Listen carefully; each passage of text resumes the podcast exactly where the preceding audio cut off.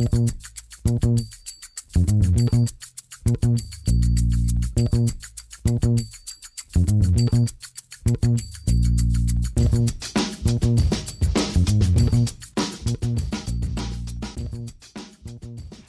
damit hallo und herzlich willkommen zu Football Rausch. Mein Name ist Tim Rausch und in der Leitung ist wie immer Rahman Ruprell. Guten Morgen, Rahman. Guten Morgen, Tim. Bevor es losgeht, wie immer die Bitte, wenn ihr uns noch nicht folgt, dann macht das doch jetzt bitte flink. Und ich würde mal vorschlagen, sagt einfach mal zwei Freunden Bescheid oder zwei Freundinnen, dass hier immer jeden Morgen, dieses Mal jetzt um 5.40 Uhr, eine neue Folge aufgenommen wird. Weil, wenn meine mathematischen Künste mich da nicht verlassen, hätten wir dann direkt die dreifache Höreranzahl, oder? Äh, ja, das ist genau, genau richtig. Sehr gut.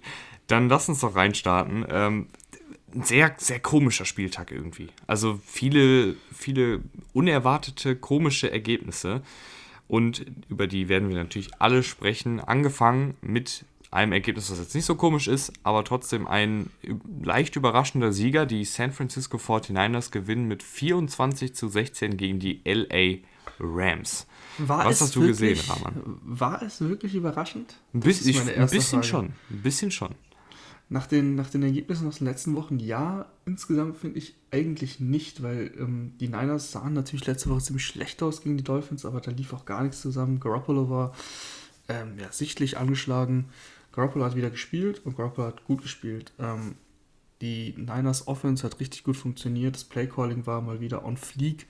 Äh, Shannon hat gezeigt, gegen McVay vor allem, das war ja schon ein cooles Duell, muss man sagen, dass er vielleicht doch der bessere Playcaller ist. So würde ich das jetzt aber natürlich nicht sagen, weil äh, McVay, finde ich, äh, beziehungsweise Shannon hat meiner Meinung nach ein bisschen das bessere Personal zur Verfügung. Ähm, vor allem auf Quarterback bin ich ja eh nie ein Golf-Believer gewesen. Das war wieder so ein Spiel, was nicht ähm, ja, das Beste von ihm war. Er leistet sich eine kostbare Interception bei Fourth and Goal in der, in der Endzone. Ähm, das darf natürlich nicht passieren. Selbst wenn du da verkackst, sage ich mal, dann ähm, ist dein Ziel ja. Da, also das Schlimmste, was dir passieren sollte, ist, dass du halt gestoppt wirst bei Vierter und Goal, aber nicht eine Interception in der Endzone, weil dann startest du in der 20, also lässt du den Gegner in der 20 starten und dann hat dir das alles gar nichts gebracht. Ähm, ja, wie gesagt, die 49ers ähm, sehr, sehr schöne Offense aufgezogen, wirklich paar wieder mal sehr schöne Playdesigns, alle ihre ähm, Spielmacher vor allem eingesetzt. Ne? George Kittle, über 100 Yards, Debo Samuel hat mal einen Touchdown gemacht nach seiner Verletzung. Selbst Brandon Ayuk, der jetzt nicht viel gesehen hat, hat aber zumindest seinen, seinen Score gemacht.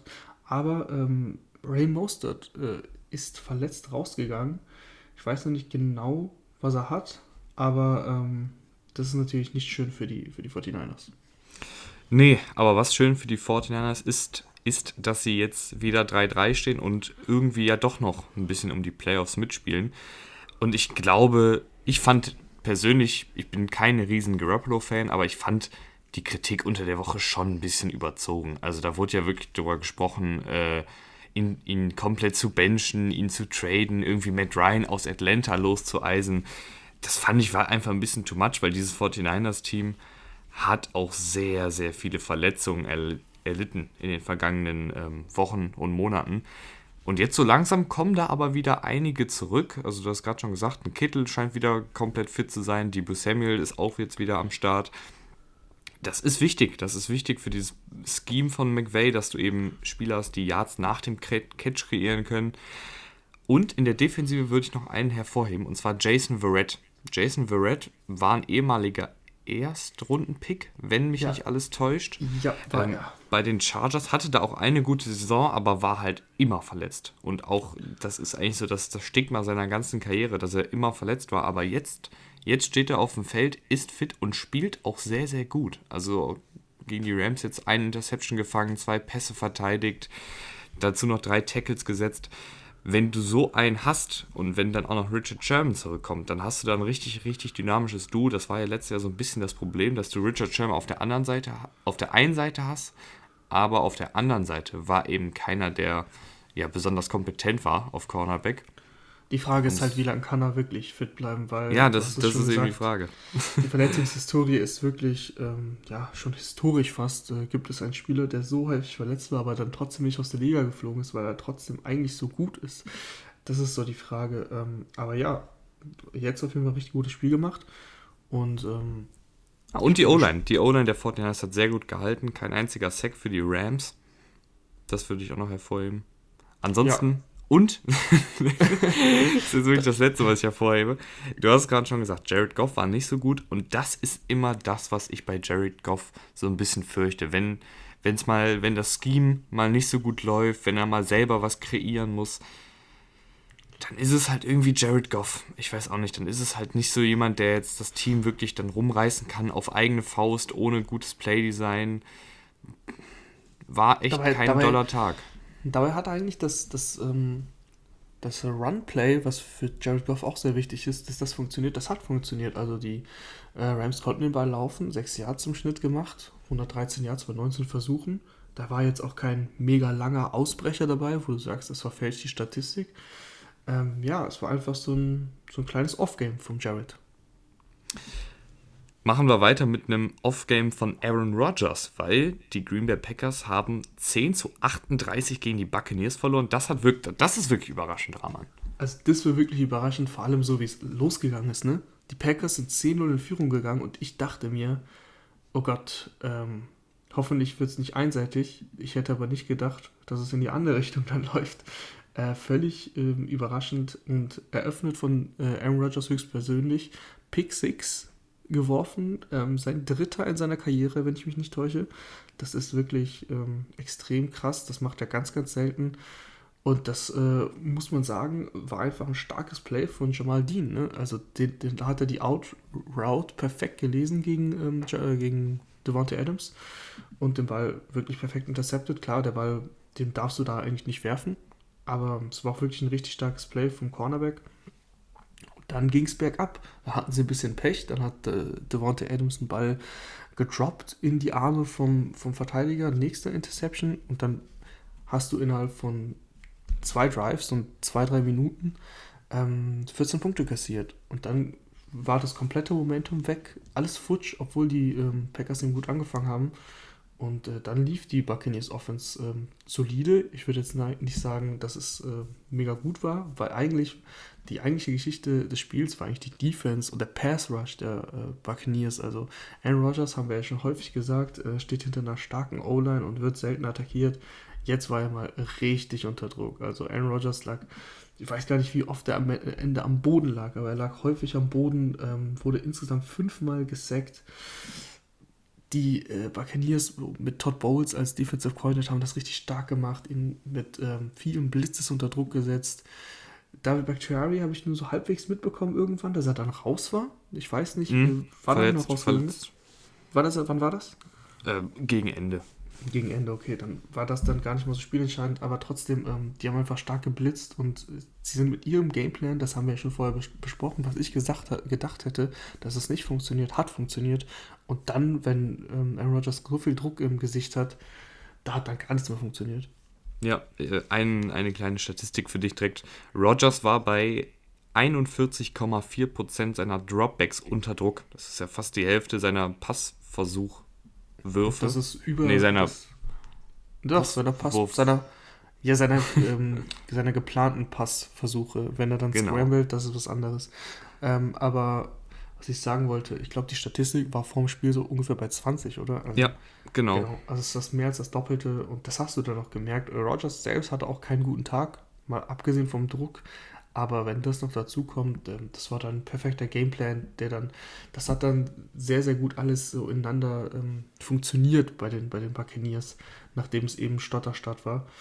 Äh, und dann hatte Rogers auch irgendwie, also ich hatte auch zur Halbzeit, stand glaube ich 21-10, oder nee, es stand sogar 28-10. Ähm, hatte ich aber nicht mehr das Gefühl, dass hier noch irgendwas gehen kann für die Packers, obwohl Aaron Rodgers auf der anderen Seite steht, ähm, weil eben diese Bucks-Defense dann echt geklickt hat.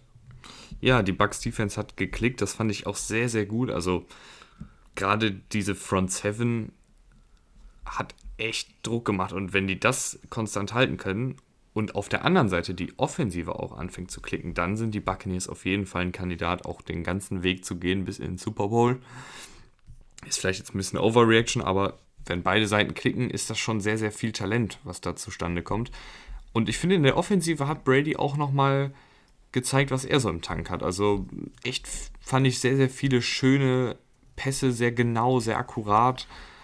Auch einige davon auf äh, Rob Gronkowski, den wir hier auch schon ab und an mal kritisiert haben sah alles, finde ich, ganz gut aus in der Offensive der Buccaneers und eben auch in der Defensive. Levante David, Devin White, das ist einfach so ein dynamisches Linebacker-Duo, die beiden. Auch nicht erst diese Saison, sondern schon letzte Saison. Und Levante David eigentlich seit Jahren ein Top-Linebacker, hat aber nie die mediale Aufmerksamkeit bekommen, weil es eben die Buccaneers sind. Ähm, aber jetzt so langsam merken die Leute, dass das echt super, super ist, was die äh, Buccaneers da auf Linebacker haben es war tatsächlich, weil es eben kurz schon angerissen hast, das Rob Gronkowski-Game. Also 78 Yards, damit hat er die meisten Yards, also die meisten Receiving Yards äh, und sein Touchdown gefangen. Und das war natürlich, äh, ja, Gronkowski und Brady die Connection, so wie wir sie kennen. Ne? Also dritter und sechs, glaube ich. Und dann in der Red Zone 1 gegen 1. Natürlich fängt er den Ball in einer 50-50-Situation und kriegt die Füße runter. Also war wieder schön zu sehen, dass Rob Gronkowski ähm, noch was im Tank hat, weil das war immer die Frage, die wir uns gestellt haben. Ich habe mir ja immer die Frage gestellt, kann er das über ein ganzes Spiel durchziehen? Das sah heute eigentlich echt ganz gut aus. Äh, ich bin überrascht, dass sie ihn echt dann noch doch so krass einsetzen. Ich hätte mehr Cameron Braid erwartet. Ähm, aber ja, läuft ja eigentlich ganz gut bei äh, Rob Gronkowski. Ich glaube auch, dass die Pause, dieses Jahr eine Jahr Pause, das hat seinem Körper sichtlich gut getan. Also gefühlt wäre er schon viel häufiger ähm, vom Feld gewesen, wenn er wenn er eben dieses Jahr Pause nicht gehabt hätte. Was nicht so schön aussah, war das Spiel der Miami Dolphins gegen die New York Jets. Besonders auf Seiten des äh, New Yorker Teams sah das wie immer echt katastrophal aus. Also eine absolute Nullnummer, wortwörtlich. Die Jets verlieren 0 zu 24 gegen die Dolphins. Ähm, müssen wir eigentlich gar nicht viel drüber reden. Also ein, ein paar Sachen. Machen wir trotzdem, machen wir trotzdem, ein, ich weiß, ein, aber. Ein paar Sachen, äh, also wirklich nicht viele, aber die natürlich müssen wir über Tour kurz sprechen. Tour hat sein ähm, Debüt gegeben, hat zwei Pässe geworfen und äh, hat auch beide angebracht. Einen sehr schön on the run. Ähm, und da musste man sich auch daran gewöhnen, dass er Linkshänder ist, weil das hatte ich in dem Moment, äh, vor allem mit der Umstellung auf Fitz, von, von Fitzpatrick, hatte man das kurz vergessen. Aber natürlich ist Tour Linkshänder und kann nach, bei einem Rollout nach links äh, noch entspannt werfen. Und ich dachte kurz, ah, was machst du denn jetzt? Ah, nee, stimmt, du bist ja Linkshänder. Ganz, ganz vergessen. Aber ähm, sah gut aus und hat auch einen First Down rausgeholt und damit das Spiel beendet. Äh, natürlich können wir jetzt nicht viel mehr zu Tour sagen. Schön, dass er, schön, dass er jetzt eingesetzt wurde. Schön, dass er seine ersten Minuten gespielt hat. Ähm, und ich glaube nicht, dass, dass er nächste Woche startet. Ryan Fitzpatrick hat zwar nicht gut gespielt, äh, für seine Verhältnisse muss man sagen, Ryan Fitzpatrick ist eigentlich eine Legende, aber ähm, das sah jetzt nicht so gut aus gegen die Jets. Da waren zwei Picks dabei, da waren Würfe dabei, die noch hätten intercepted werden können. Ähm, und diese Jets-Defense, die ist halt nicht gut. Ne? Also wenn du gegen die zwei Picks hast ähm, und wenn du die, die Picks anguckst und die Würfe von Fitzpatrick das war unnötig, sagen wir es mal so. Also der eine Pick war sensationell. Ähm, das war eine 50-50-Situation, da würde ich jetzt für Cedric gar nicht so den Vorwurf machen. Das sind eher die Würfe, die nicht mal intercepted wurden, aber interceptbar waren. Ähm, der eine Pick ist, war sensationell, ich weiß nicht, ob du es gesehen hast, aber äh, Max May hat den Ball irgendwie ähm, erstmal verteidigt, dann mit dem Rücken, mit dem Hintern irgendwie gefangen. Dann kam noch Austin um die Ecke und wollte den Ball ähm, ihm dabei helfen, den Ball zu sichern, hat den Ball aber eigentlich rausgeholt und der Ball ist fast auf den Boden gefallen und dann hat er trotzdem noch irgendwie hinter seinem Rücken gefangen. Das war sensationell. Wenn ihr das nicht gesehen habt, ähm, schaut euch die Highlights an. Äh, das war es aber dann auch schon eigentlich so mit den Highlights bei diesem Spiel, weil die Jets und die Dolphins standen zwischendurch bei 0 von 20 bei Third Down. 0 von 20 bei Third Down. Also die, da haben die Dolphins schon krass, krass geführt und da dachte ich mir auch nur, ja, cool, wenn es 24-0 steht und du als Dolphins-Team 0 von 8 bei Third Down bist, aber so viele Punkte hast. Das heißt, du hast deine ganzen äh, Scores ja bei First und Second gemacht und auch deine ganzen First Downs. Äh, das spricht natürlich nicht für die Jets, wenn du einen Third Down gar nicht erst brauchst, sage ich jetzt mal. Ähm, und zu den Jets kurz. Ich war überrascht, als sie nicht das Field Goal gekickt haben bei 4. und 2 ähm, bei 0 zu 24 in Field Goal Range. Das ist alles, was ich über die Jets sagen kann. Also mich hat es überrascht, dass sie für, für etwas gegangen sind, dass sie nicht nur die Punkte haben wollten für Scoreboard.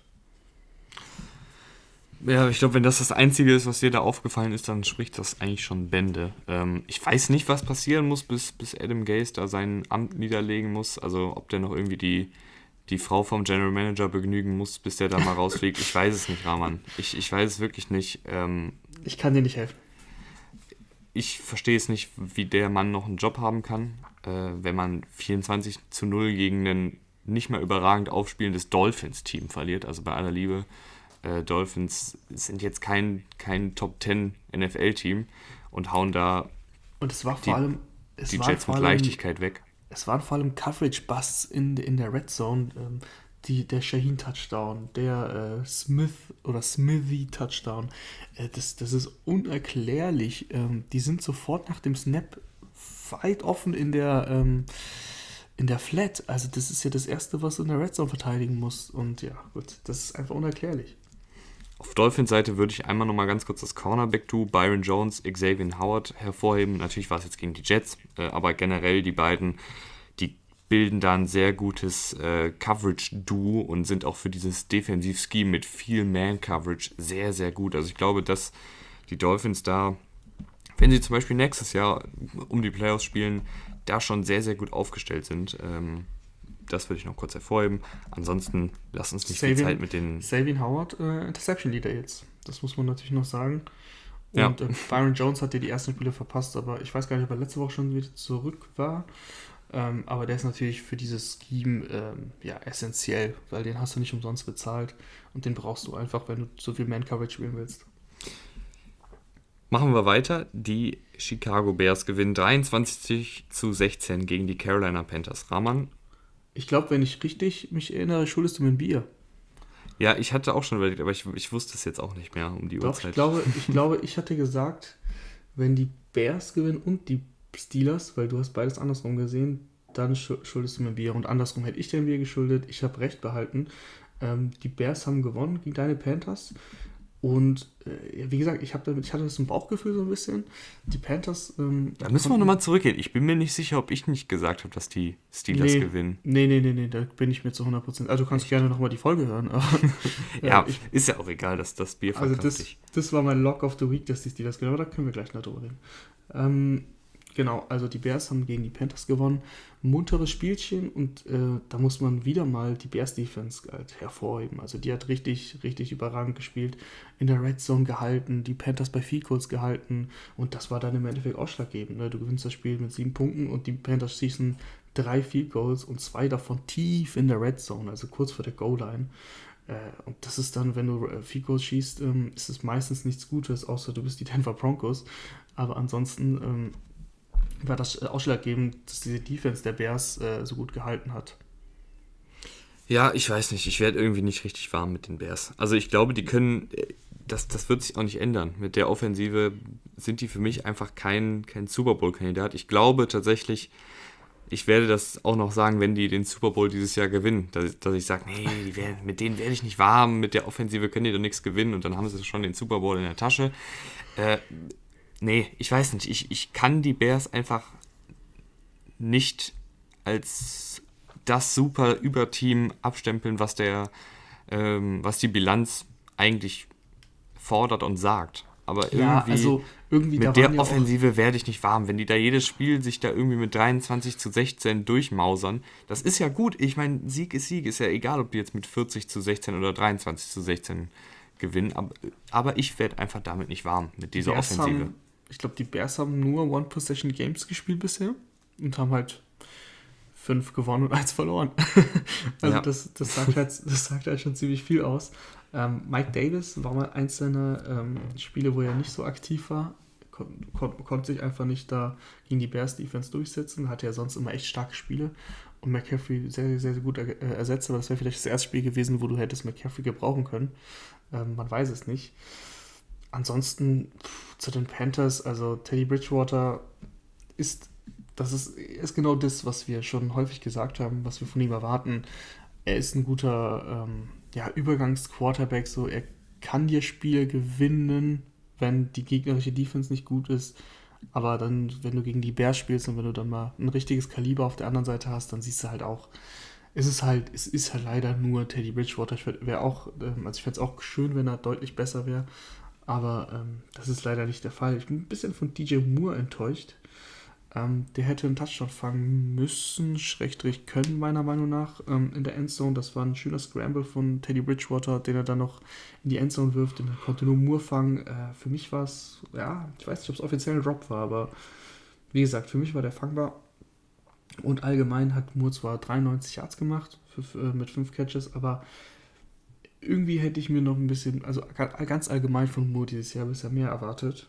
Ähm, da ist ja Robbie Anderson ein bisschen in die Rolle geschlüpft. Diesmal ein bisschen ruhigeres Spiel von Anderson, aber trotzdem 77 Yards. Also der ist echt, ähm, also un ungewohnt konstant. Ja, ähm, wenn, wir, wenn ich aber noch ein positives Wort über die Bears verliere, dann eben, dass diese Defensive schon wieder richtig, richtig gut war. Also haben da Teddy Bridgewater die Anspielstationen zugedeckt, zwei Interceptions gefangen, mehrere Sacks kreiert. Also ich glaube, dass die Bears in vielen Spielen dabei sein werden, auch gegen bessere Teams, weil diese Defensive echt äh, richtig, richtig gut aufspielt. Ähm, Ob es für den ganz großen Wurf reicht, äh, wage ich zu bezweifeln, weil halt die Offensive mir so wenig gefällt. Aber ein Playoff-Team würde ich langsam, werde ich mich, glaube ich, damit abfinden müssen, dass die Bears da auf jeden vor Fall allem, dabei sein werden. Vor allem, wenn du sieben Teams hast, die in die Playoffs kommen. Äh, ja. Ein Wort noch zum Bears-Kicker. Caro Santos hat aus 55 Yards ein Goal gemacht. Ähm, die, äh, das ist ja, das muss man ja erwähnen bei den Bears, wenn ein Kicker ein Fico aus 55 Yards reinhaut und sowieso 3 von 3 und auch ähm, in der Klatsch-Situation, das waren zwar nur 35 Yards oder so, aber hat das auch gemacht. Also starke Leistung. Weiter geht's. Die Colts gewinnen 31 zu 27 gegen die Cincinnati Bengals. Ja, vogelwildes Spiel. Also ähm, Scott Hansen hat in der Red Zone vor, dem, vor der Red Zone gesagt, bisher gab es in jeder Woche ein Team, was ähm, eine 0 zu 16 oder mehr, oder was heißt 0 zu 16, einen 16 Punkte Rückstand oder mehr aufgeholt hat ähm, in, der, in der NFL. Und das haben wir jetzt auch gesehen. Die Bengals sind ganz schnell mit 21-0 in Führung gegangen.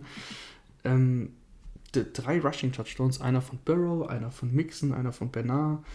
Und äh, man hat irgendwie nicht so richtig gesehen, was passiert. Und stand 21-0 und ganz so schnell war der Vorsprung aber auch irgendwie wieder weg, weil ähm, Philip Rivers tatsächlich außer einem wieder unnötigen, total unnötigen Pick ähm, solide gespielt hat, also wirklich für seine Verhältnisse wirklich gut gespielt hat, äh, hat seine Titans gut bedient, Trey Burton hat einen Touchdown gefangen und eingelaufen in der, in der Red Zone.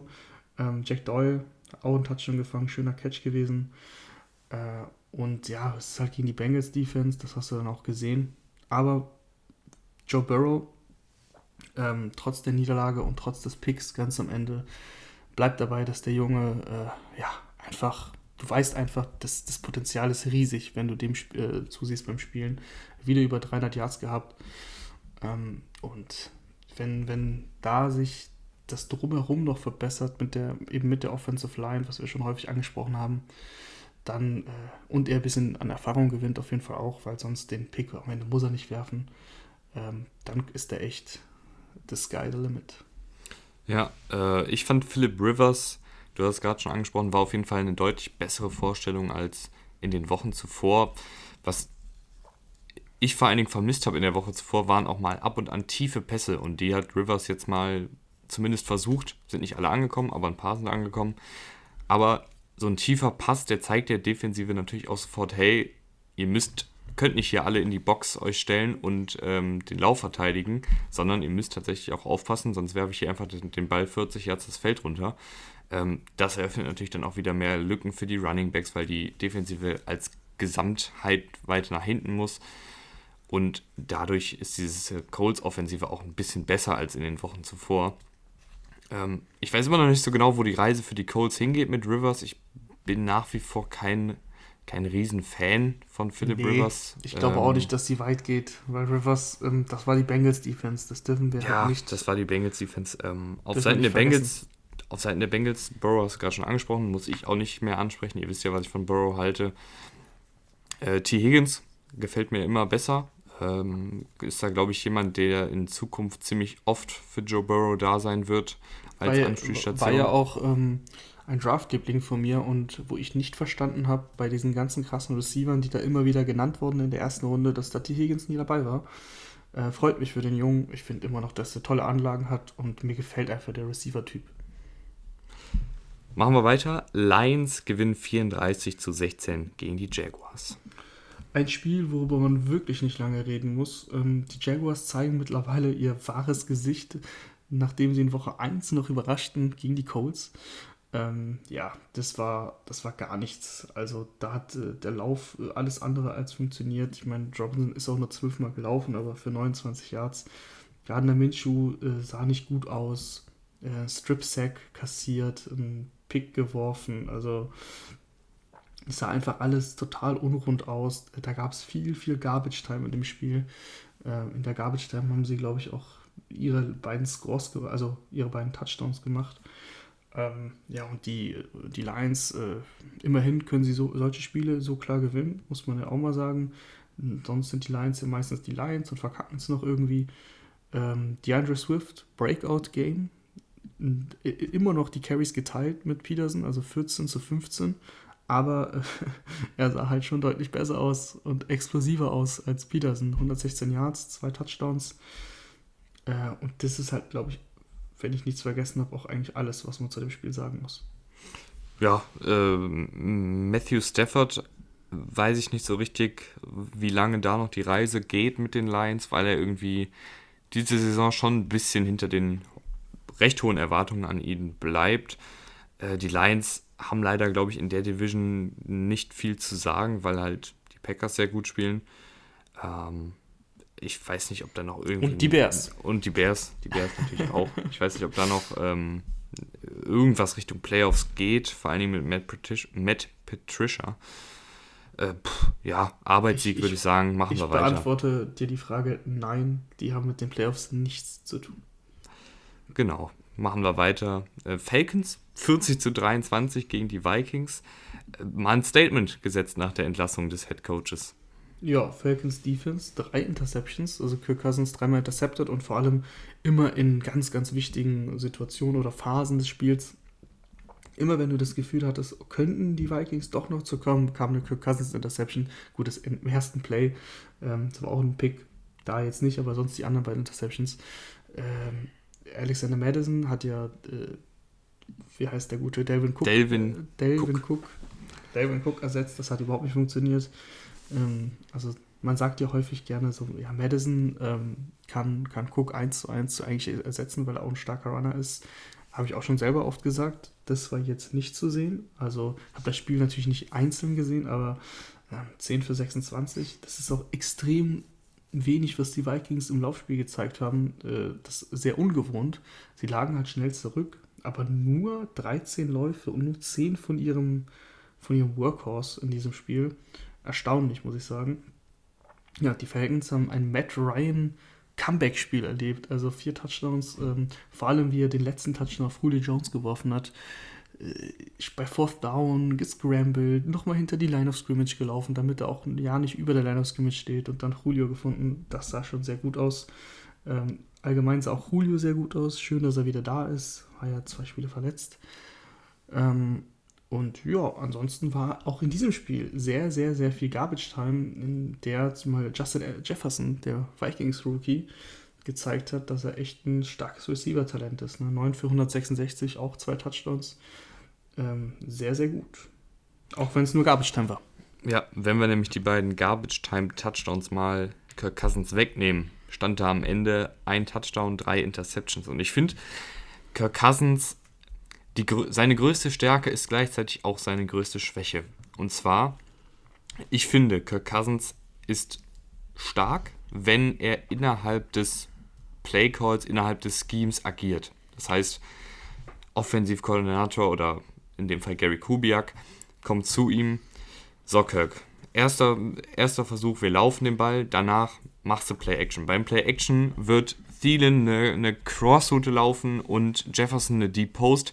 Und dann kommt unser Tight End, der läuft eine, eine 10 End Out und der wird offen sein. Den, den spielst du bitte an. Und das macht Kirk Cousins gut, finde ich. Also ich finde, innerhalb, innerhalb eines Playcalls, innerhalb eines Schemes agiert der sehr, sehr gut, wenn eben alles so vorher geplant wird und er der, das dann einfach nur noch ausführen muss. Der Goff-Effekt. Ja, und das, das ist gleichzeitig eben seine größte Schwäche, weil er ist in meinen Augen nur gut innerhalb dieses Schemes. Das heißt, wenn, wenn man ein freier Blitzer kommt und er irgendwie ausweichen muss, selber kreieren muss, scramblen muss, um vielleicht noch einen Receiver zu finden, das, das Play Breakdown sozusagen, ich finde es immer ganz, ganz ekelig, das auf, auf Deutsch zu übersetzen. Zusammen, zusammenbricht ist doch okay. Ja, das, das Play bricht zusammen und er muss da irgendwie aus der Pocket rausbrechen, scramblen, muss da irgendwie noch einen Receiver offen finden und, und jemanden anwerfen. Das finde ich, kann er einfach nicht so gut. Und das ist eben seine größte Schwäche ich glaube, diese Vikings Offense, die kann mit Kirk Cousins gut sein, wenn eben alles glatt läuft, wenn das Laufspiel funktioniert, wenn er daraus Play-Action machen kann und dann eben Receiver bedienen kann, die vorher schon klar sind, dass die offen werden. Aber ansonsten, wenn er da jetzt wirklich alleine was kreieren muss auf eigene Faust, dann ist Kirk Cousins da einfach nicht der richtige Mann für. Ja, du hast es eigentlich ganz gut beschrieben. Also Kirk Cousins ist ein Game Manager Plus maximal und ähm, es wird immer Spiele geben, die genauso enden wie heute, wo sie schnell in Rückstand geraten, sogar selbst verschuldet. Also wie gesagt, Pick, glaube ich, mit dem ersten, ersten Play.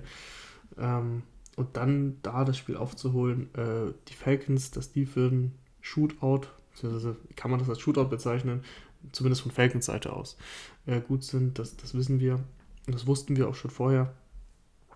Ähm, und was, was mir auffällt, wir haben jetzt zwei Coaching-Changes gehabt und jeweils äh, haben die Mannschaften dann in der Woche danach gewonnen. Ne? Die Falcons jetzt vor allem mit ihrer katastrophalen Defense ein paar Big Plays äh, gemacht. Einmal auch ein Fourth äh, Down Stop in der Red Zone oder an der Goal-Line geschafft. Also Hut ab für Ree Morris, der Interims-Coach. Hat er gut gemacht. Der war ja sowieso schon da. Ist jetzt nicht so, dass er komplett neu ist. Ähm, aber Coaching-Changes, bringen die was? Das ist die Frage. Ja, ich meine, das ist halt immer so schwierig, weil für die Saison ist es dann meist eh schon gelaufen, wenn dieser, wenn dieser Trainerwechsel stattfindet. Ja, genau so ähm, ist es. Ähm, aber ansonsten vielleicht einfach mal einen neuen Ruck durch die Mannschaft geben. Gerade wenn man jemanden wie Bill O'Brien da an der Seitenlinie stehen hat, schadet das, glaube ich, nicht. Ähm, dann gehen wir doch mal zu Bill O'Briens Ex-Team. Gehen wir zu Bill O'Briens Ex-Team und ich muss einfach sagen, die NFL muss ihre Overtime-Regeln ändern. Also normalerweise, Rahman, ich weiß, du fängst jetzt an zu reden, aber das, das, das muss ich jetzt einfach loswerden. Diese Regel, dass die Overtime eigentlich oder dass das ganze Spiel eigentlich durch einen Münzwurf entschieden wird, ist einfach nicht mehr aktuell. Das, das, das macht keinen Spaß. Ich meine, die Texans haben da super Schlag für Schlag mitgehalten mit den Titans. Sie gehen mit 36 zu 36 in die Verlängerung.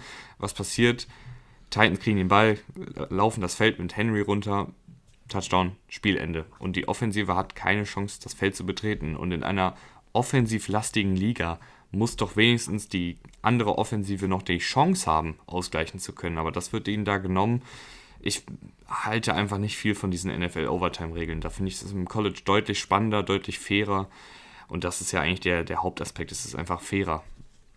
Ja, ähm, das ist die gleiche Diskussion wie jedes Mal eigentlich, wenn eine Overtime durch den ersten Score entschieden wird, also den ersten Touchdown. Ist, äh, bin ich auch kein Fan von, aber das wurde jetzt, glaube ich, auch schon häufig äh, gesagt. Dass, da, ich habe auch noch niemanden gehört, der das gut findet. Also klar, die Argumentation der NFL ist, wir wollen die Spiele kurz halten. Verstehe ich, aber es ist einfach, das schadet der Marke, es schadet dem Sport, finde ich auch es ist schade, dass eben Watson da nicht noch eine Chance bekommt, der echt ein richtig starkes Spiel gemacht hat, ähm, sich kaum Fehler geleistet hat, also war wirklich gut, was der Sean Watson wirklich in einer One-Man-Show, muss man ja auch sagen, da, da leistet. Ähm, also das hört sich jetzt so an, als ob sie 3-2 stehen oder 4-2 stehen, wenn nein, sie stehen 1-5. Aber ähm, ja, ich würde da Watson wirklich, du kannst ihm Vorwurf machen, aber wirklich einen kleinen, also heute gar, gar keinen, also ich meine allgemein. Ähm, Ryan Tannehill sah wieder weitestgehend sehr gut aus, hatte einen Pick, also da direkt nach dem Big Play von Watson auf Fuller hat er versucht, ähm, ja, fast das gleiche zu machen. Das hat nicht funktioniert, aber trotzdem insgesamt ähm, muss ich ja auch zugeben, sieht Ryan Tannehill dann deutlich besser aus, als ich es gedacht hätte. Äh, Ähm, und ja, dann hast du diesen Derrick Henry, unfassbar, 94 Yards house. Ähm, dass der so viel Speed hat mit, diesem, mit dieser Körperstatur, ist es einfach unfassbar. Wir haben es nachgeschaut. Der ist, äh, der, also mit den Jungs, mit denen ich die Red Zone geschaut habe. Mm, die, die 40 ist ein, was war das, 4, 5, glaube ich, gelaufen oder 4, 5 irgendwas. Äh, das ist halt echt, echt krass und das hast du gesehen. Äh, unfassbar, wie viel, wie viel Tempo der hat. Dein Mann, Jono Smith, hat sich verletzt. Ja, leider, Kn leider.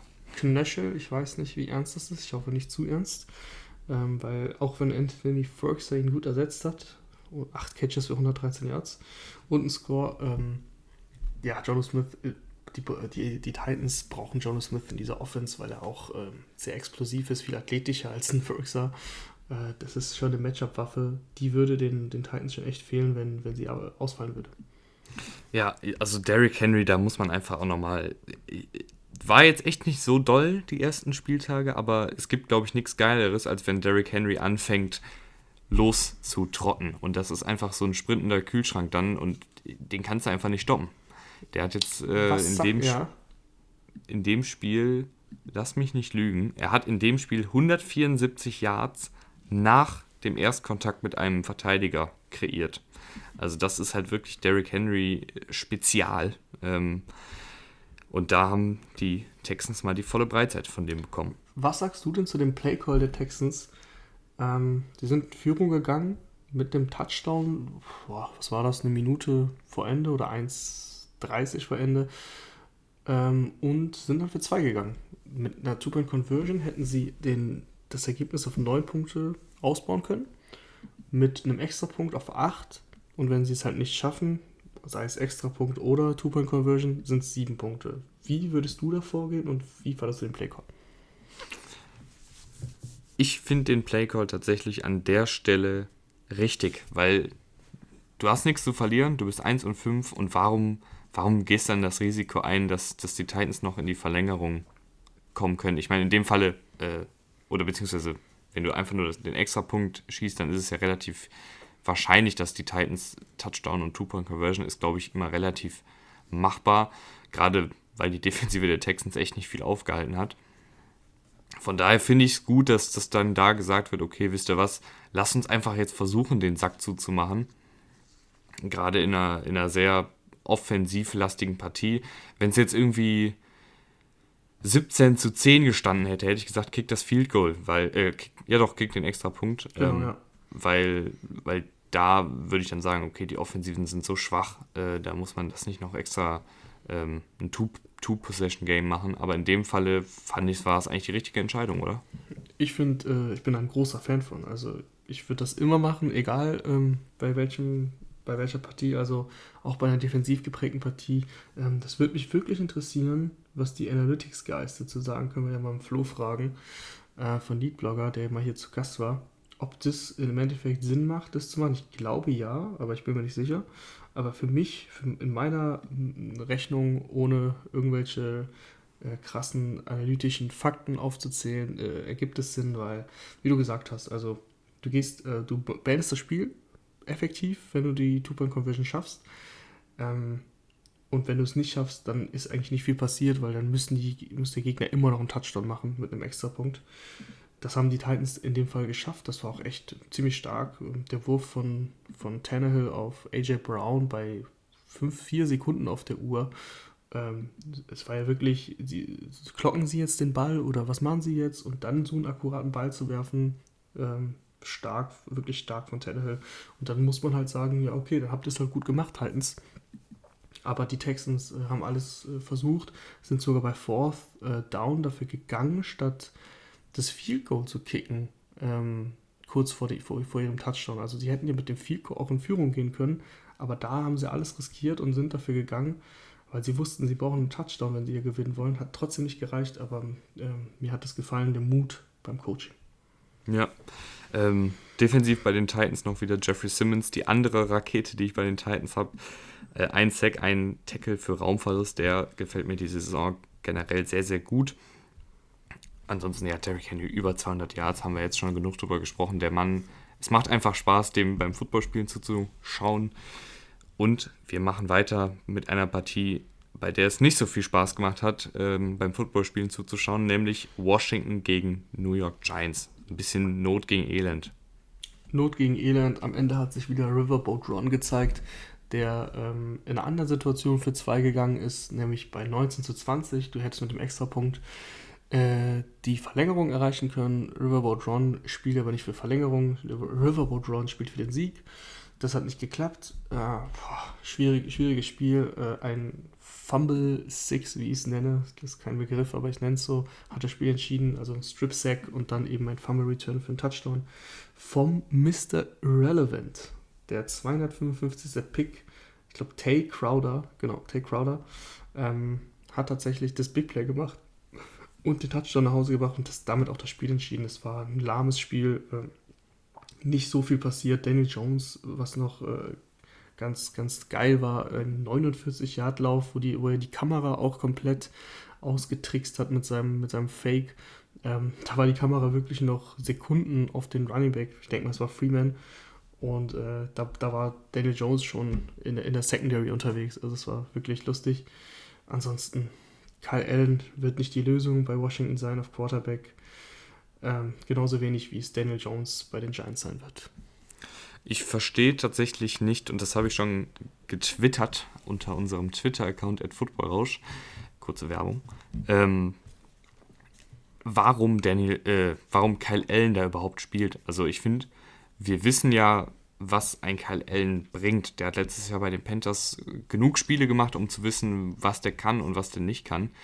Und ich verstehe jetzt nicht, warum da nicht Dwayne Haskins, ein ehemaliger Erstrunden-Pick, den du erst letztes Jahr gewählt hast, ähm, nicht einfach jetzt die ganze Saison kriegt, um zu entscheiden, ob das der Mann für die Zukunft ist. Ich glaube, da ist einfach irgendwie, das wirkt irgendwie alles so, als, als wäre er schon vor der Saison klar gewesen, dass Haskins da irgendwie nichts Langfristiges sein wird, auch wenn er jetzt in den ersten Spielen nicht gut war ist, wie du gesagt hast, Kyle Allen da auch keine Langzeitlösung. Das ist halt Kyle Allen, der ist ein schlechter Game Manager, so ungefähr. Also hat nicht das Armtalent, um irgendwie langfristig da eine Lösung zu sein, ist aber gleichzeitig auch nicht akkurat genug im Kurzpassspiel, um langfristig eine Lösung zu sein. Pff, der, der kann dir ein paar Punkte auflegen, aber das kann eigentlich jeder Backup-Quarterback. Ich halte da nicht viel von. Ähm also ich glaube, Rivera schielt tatsächlich oder das hat er vor dem Spiel noch ähm, auf die Division. Also in dieser Division, sagen wir mal so, die gewinnen das Spiel, dann stehen sie nicht 1-5, dann stehen sie 2-4 und äh, in dieser Division hast du mit 2-4 ja gute Karten.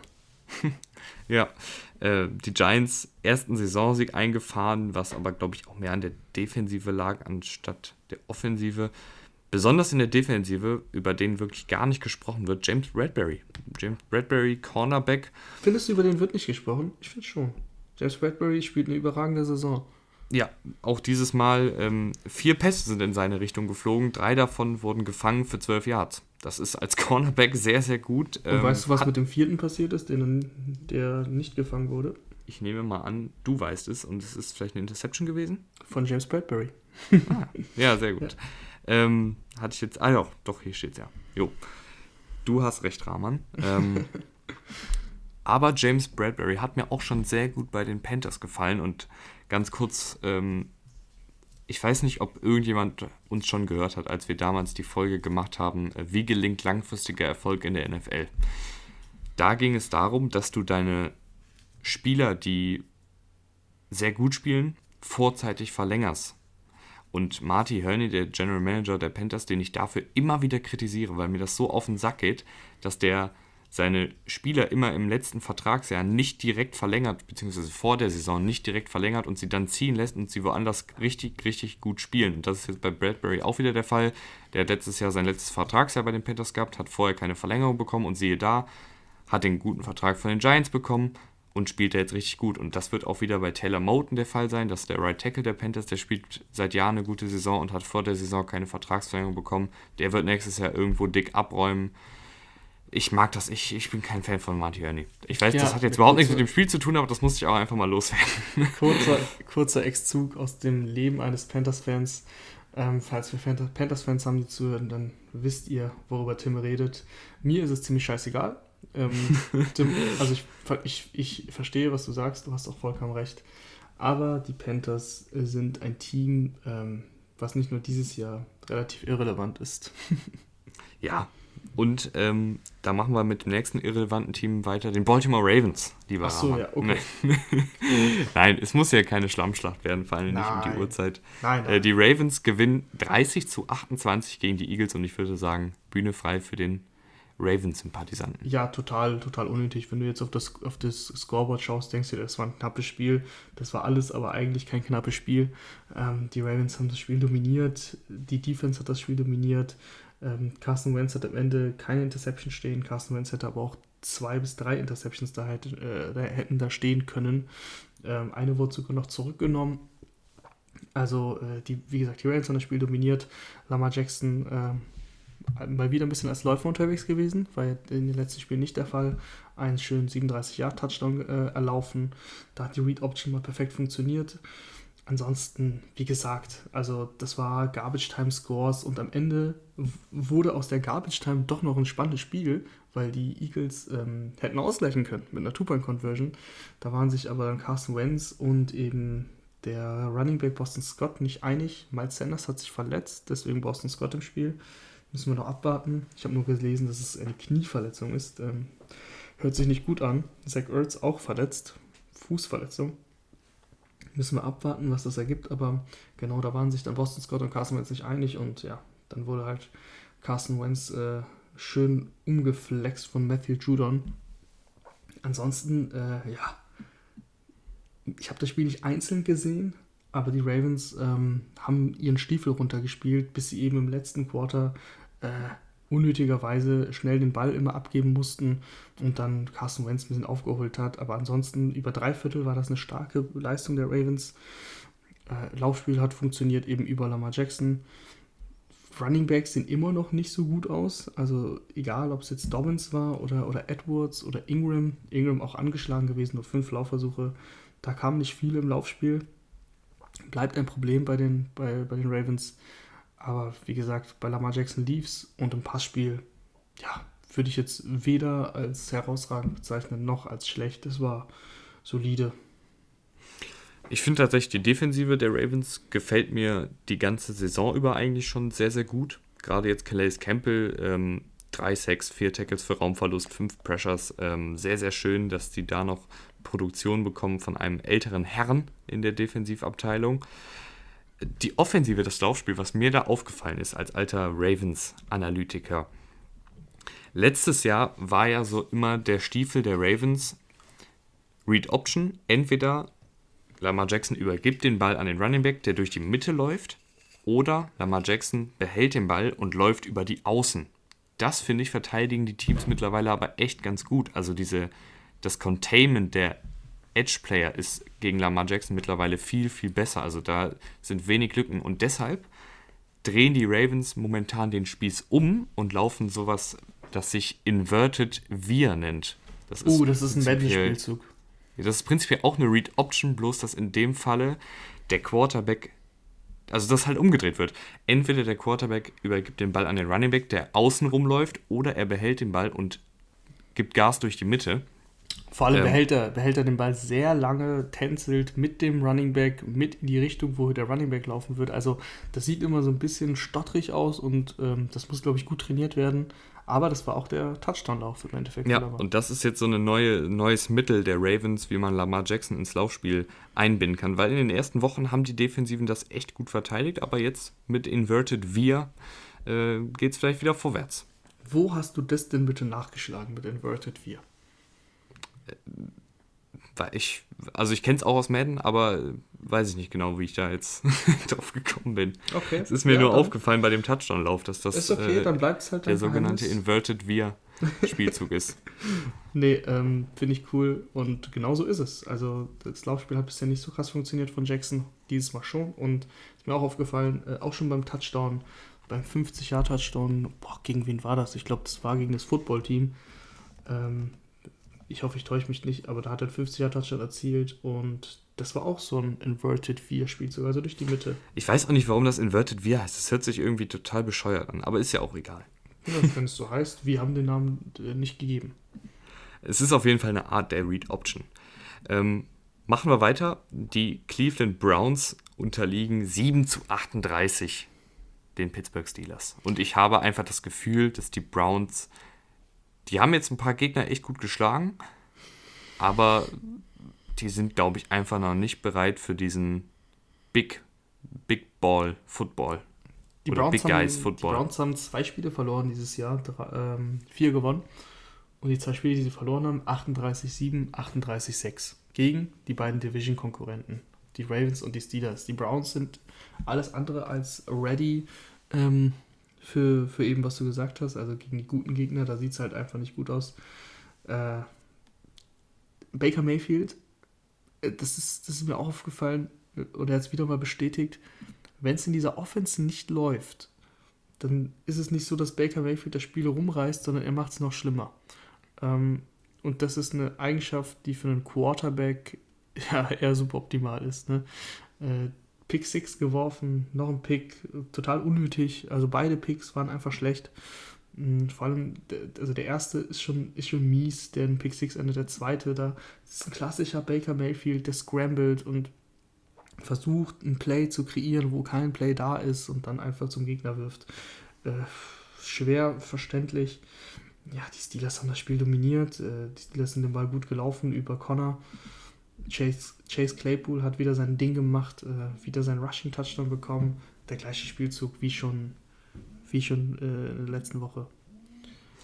Ja, ich, ich finde, ich, ich weiß nicht, ob ich langsam äh, satt, mich satt gesehen habe von Baker Mayfield, ob da, also irgendwie muss da nochmal was kommen, finde ich, von jemandem, der, der an, an erster Stelle im NFL-Draft gewählt wurde. Da muss jetzt mal was kommen. Ansonsten, wenn er jetzt wieder die Saison äh, hinter den Erwartungen bleibt. Da muss man vielleicht sogar über einen Quarterback-Wechsel nachdenken, äh, so hart das jetzt klingt.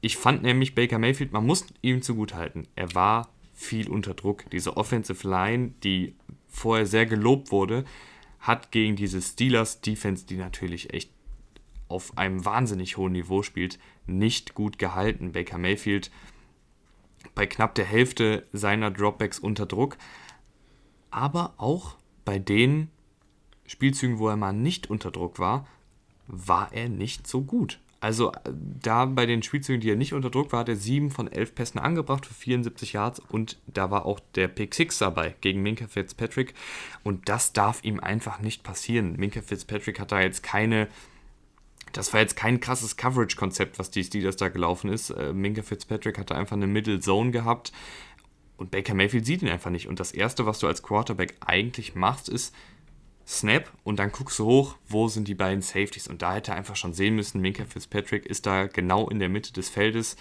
macht da den Raum zu und sieht er irgendwie nicht, wirft den Ball da trotzdem blind rein und Minka Fitzpatrick sagt Danke und trägt ihn halt zurück. Ähm, Mayfield ist momentan kein Franchise Quarterback für mich. So muss man so hart sagen.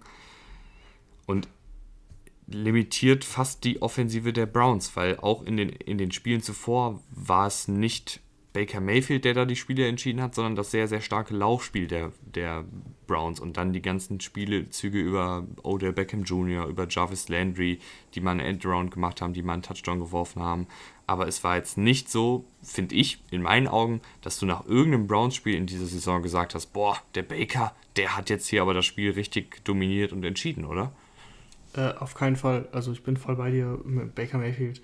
Ich habe vor der Saison viel erwartet. Da war, glaube ich, auch in der Offseason noch ähm, ein 10 bei mir, was Quarterbacks angeht, was ich erwarte für die nächste Saison. Also ich hätte jetzt gedacht, am Ende der Saison, dass Baker Mayfield ein Comeback-Jahr hat und auf Platz 10 der Quarterback steht. Ähm, nein, tut er nicht. das kann man jetzt schon sagen. Und ähm, ja, Baker Mayfield, wie gesagt, das ist das, was ich eben schon gesagt habe. Also ein Quarterback muss einem Team quasi auch mal alleine tragen und Baker Mayfield ist das Gegenteil für mich. Der macht es halt noch schlimmer, wenn es für die Browns allgemein nicht läuft. Äh, das kannst du nicht gebrauchen. Was ich noch ganz witzig finde, ist, dass Mason Rudolph ähm, einen Pass angebracht hat für sechs Yards. Das, meinst du, das war böses Blut? Das war Absicht nach dem Garrett-Skandal, muss man ja schon sagen, damals? Wie meinst du jetzt Absicht, dass er noch ja, reingeworfen ja, wurde? Ja, also natürlich haben sie krass geführt und aber so meinst du, ob das so mitschwingt, dass du sagst, ach komm, die sind schon so am Boden, jetzt werden sie nochmal gedemütigt, weil Mason Rudolph auch einen Ball anbringt. Ah, ja, ich, also ich glaube, wenn du, weiß ich nicht, ich glaube jetzt nicht, dass es da noch so, so einen Nachtritt gab. Es gab auch vor dem Spiel, haben sich ja Mike Tomlin und Miles Garrett noch in den Arm genommen. Ähm, ich glaube, das ist da jetzt. Ich glaube, natürlich ist das irgendwie immer im Hinterkopf, klar. Aber ich glaube, eigentlich ist da, sind da die Wogen ziemlich glatt. Ich ähm, habe ja auch extra ein bisschen provokant gefragt. Ja, ich weiß, aber ich, ich, ich, ich verstehe schon die Frage. Ich glaube, sowas vergisst man nicht. Also auf gar keinen Fall, vor allem nicht in der heutigen Zeit, wo das Video 10.000 Mal abgespielt wird, bevor das Spiel startet. Ähm, aber eigentlich sind da, glaube ich, die Wogen mittlerweile geglättet und der hat nur gespielt, weil die Browns halt kacke waren. Miles Garrett hat auf jeden Fall wieder seinen Sack geholt. Das bringt ihm aber auch nur im Statistikpunkt was. War eine klare Angelegenheit für die Steelers und ja, muss man auch, glaube ich, ah, doch, einen Satz muss man noch leider, leider sagen, ähm, der Linebacker, Devin Bush, sehr, sehr guter Linebacker. Kreuzbandriss ähm, ist die Befürchtung. Meistens, wenn es eine Befürchtung gibt, ist es dann auch so. Deswegen sehr wahrscheinlich Saison aus. Ähm, sehr, sehr bitter für, die, für diese Front Seven. Ähm, Devin Bush echt ein super athletischer Linebacker, der auch in diesem Blitz-Scheme der Steelers sehr wichtig ist. Ja, Devin Bush finde ich auch sehr, sehr gut. Aber ich finde auch, ähm, ich weiß, Spillland war, glaube ich, sein Name. Keine Ahnung, wo der herkam, aber der hat ganz gut gespielt auf Linebacker. Ähm, Spillane, Robert Spillane. Okay. Spillane, genau. Ähm, kann natürlich Bush nicht ersetzen, vor allem weil Bush ein unfassbar athletischer Linebacker ist. Aber ich glaube, diese Steelers Defense, die ist so krass. Also, da können wir auch noch mal ganz kurz drüber reden. Wenn Bud Dupree dein fünftbester Pass Rusher oder beziehungsweise dein fünftbester Defensive Liner nach Cameron Hayward, nach Stefan Tuitt, nach TJ Watt und auch nach Tayson Alualo ist, dann hast du auf jeden Fall ein Luxusproblem und das ist ein sehr gutes Problem zu haben. Ähm, die Steelers Defensive Line ist einfach krank. Ich glaube, mehr muss man dazu nicht sagen. Mehr muss man auf jeden Fall dazu nicht sagen auch lustige Geschichte. ich wollte nicht mehr zu sagen, aber Tayson Alualu, der, der, der dicke Defensive Liner, der da in der Mitte den Lauf super, super stoppt diese Saison bisher, das ist ein Erstrundenpick der Jaguars, den sie 2010 gewählt haben. Und der hat die ersten zehn Jahre seiner NFL-Karriere eigentlich nicht viel gemacht. Und jetzt irgendwie im elften Jahr dreht er auf einmal als Laufverteidiger richtig gut auf. Ähm, bringt den Quarterback auch ab und an mal unter Druck, aber gerade in der Laufverteidigung ist der Mann dann wirklich guter Anker ähm, bei den Steelers und jetzt in seinem elften Jahr irgendwie sein, sein Durchbruch. Das finde ich irgendwie ist eine lustige Geschichte. Und der Lauf aber hat alles andere als funktioniert bei den Browns. Ja, ist vielleicht mal was für eine, eine spätere Folge, wenn wir mal mehr Zeit haben, über den zu reden. Ähm, letztes Spiel, was auf dem Plan steht, super, super langweiliges Spiel. Also Denver Broncos gegen New England Patriots. Die Broncos gewinnen 18 zu 12. Ja, was hat Cam Newton veranstaltet? Zwei Interceptions geworfen, ähm, ein Touchdown selber erlaufen, auch 76 Yards auf dem Boden, aber insgesamt einfach äh, schlechte Leistung der Patriots Offense. Äh, die, die, Broncos haben sechs Field Goals gekickt, äh, auch Wahnsinn. Philip Lindsay sah ganz gut aus als Ersatz von, von Gordon. Tim Patrick bin ich ein großer Fan von. Ähm, der ist echt ein cooler, cooler Receiver, weil er so immer so unterm Radar fliegt. Ich weiß gar nicht, was für ein Pick der war, aber kein, kein hoher Pick ähm, in seinem Draft. Aber der spielt echt gut. Über 100 Yards gehabt. Und äh, erstmals kam bei den Broncos Albert, und jetzt äh, Vorsicht festhalten, Okwuk Bunam. Albert Okwuk Bunam ähm, Hoffentlich habe ich das, ich habe das nicht richtig ausgesprochen. Albert O. Albert O. kam zum Einsatz und der hat gezeigt, obwohl er nur zwei Catches für 45 Yards hatte, ähm, in Anführungsstrichen nur, dass er echt eine Rolle in dieser Offense spielen kann, vor allem wenn Fan ausfällt. Äh, war das Red Zone Target, viele Targets gehabt, insgesamt sechs in der Red Zone, alleine drei, glaube ich. Und hätte der auch einen Touchdown fangen können, wenn, ich glaube, was ist, Jones hat es sehr, sehr gut verteidigt, das eine Play, da hat er ihm quasi den Ball noch aus der Hand gerissen. Ansonsten wäre das ein Touchdown gewesen. Ähm, der sah sehr athletisch aus. Hat mir echt gut gefallen. Ansonsten, äh, wie gesagt, äh, dass du in der Red Zone da dann sechs Field Goals kickst, das waren nicht alle in der Red Zone, zwei waren aus 50 Yards. Aber das ist, äh, spricht nicht für die Broncos eigentlich.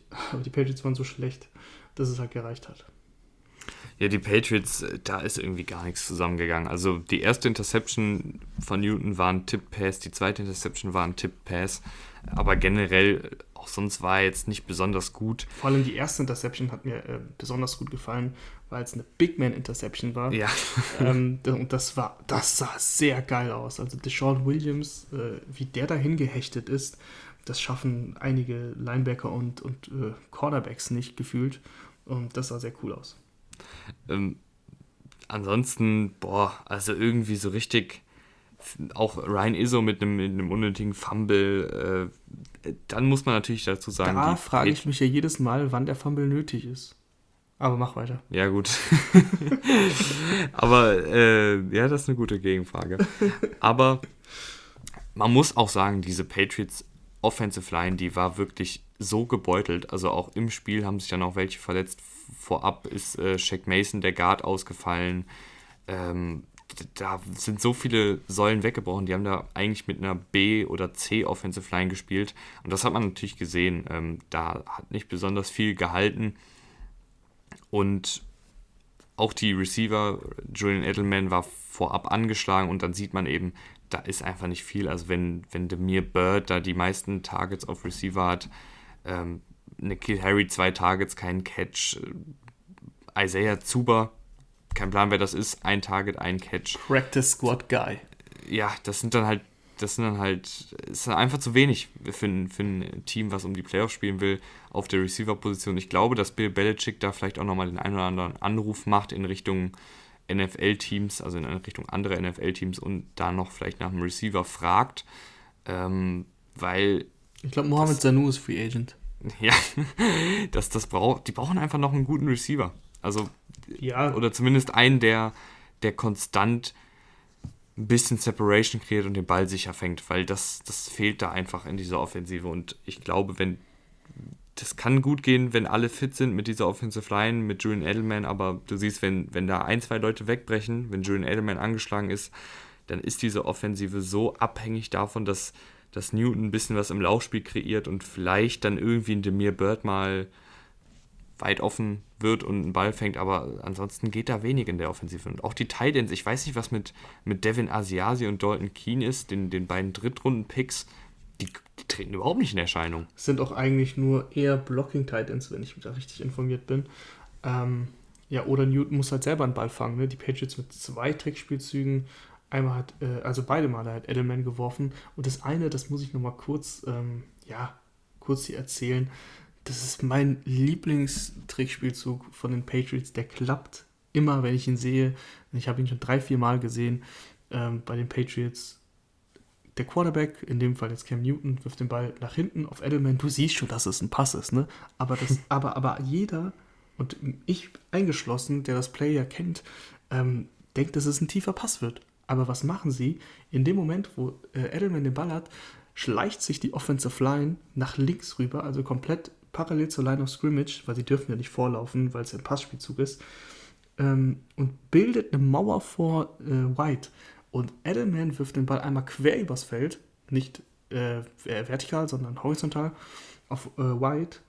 Und plötzlich hast du, siehst du einen White, der den Ball in der Hand hält und eine Mauer voll Blockern vor sich hat und dann jedes Mal 20 plus Yards rausholt. Also das klappt wirklich immer. Ein sehr geiler Spielzug. Falls ihr das nicht gesehen habt, schaut es euch nochmal an und achtet mal drauf. Das machen die Pages häufiger. Das haben sie letztes Jahr schon ein paar Mal gemacht. Es klappt einfach immer. Ja, das ist äh, das Patriots Special. Ich glaube, das haben sie auch gegen die Ravens gemacht. Allerdings, da wurde der Ball ja tief da geworfen. Da wurde der Ball tief geworfen, aber das ist jetzt auch schon echt ein paar Jahre her. Ähm, ja, ich wollte Ihnen nur noch mal kurz sagen, dass es gegen die Ravens war. Damals waren mir die Ravens herzlichst egal. Ähm, bevor wir hier zumachen, habe ich noch eine ganz schlechte Nachricht, die ich gerade le äh, lese. Taylor Lewan ähm, auch, wird auch befürchtet, dass er einen Kreuzbandriss hat. Ja, das habe ich eben auch schon gelesen. Das ist bitter für die Titans. Bitter für die Titans Offensive Line. Ähm, mit der schlechten Nachricht, schön, dass du jetzt die Leute damit verabschiedest. Ähm, ansonsten die gute Nachricht ist, wir hören uns am Freitag wieder. Äh, dann in meiner neuen Wohnung. Äh, ich hoffe, dass das Internet da hält. Ich, ich glaube schon, ich habe da so einen Speedtest gemacht. Ich glaube, das dürfte reichen. Äh, ansonsten muss ich mal gucken, was ich da veranstalte. Vielleicht setze ich mich in, in, in Internetcafé oder so, wenn es gar nicht geht. Ich habe mich aus Zypern zugeschaltet, dann kriegst du das auch noch hin. Das kriegen wir hin. Ähm, wie gesagt, vergesst nicht zu abonnieren. Ansonsten, wir freuen uns auch immer drauf, wenn ihr uns bei Twitter retweetet, in eure Insta-Stories packt oder sonst was. Aber wenn ihr allein schon heute zwei Freunden den Link zu unserem äh, Spotify-Kanal schickt, das würde ja schon reichen. Das wäre schon echt super, da würden wir uns freuen. Und ansonsten, bis zum nächsten Mal. Gute Nacht oder was auch immer. Schönen, schönen Tag in Start. Schönen Tag, schönen Tag in den Start. Also schönen Tag in äh, Schönen Start in den Tag. Ja, Mann, es ist, komm, es ist Viertel vor sieben. Mach jetzt hier zu den Sack. Ja, okay. Ciao, ciao.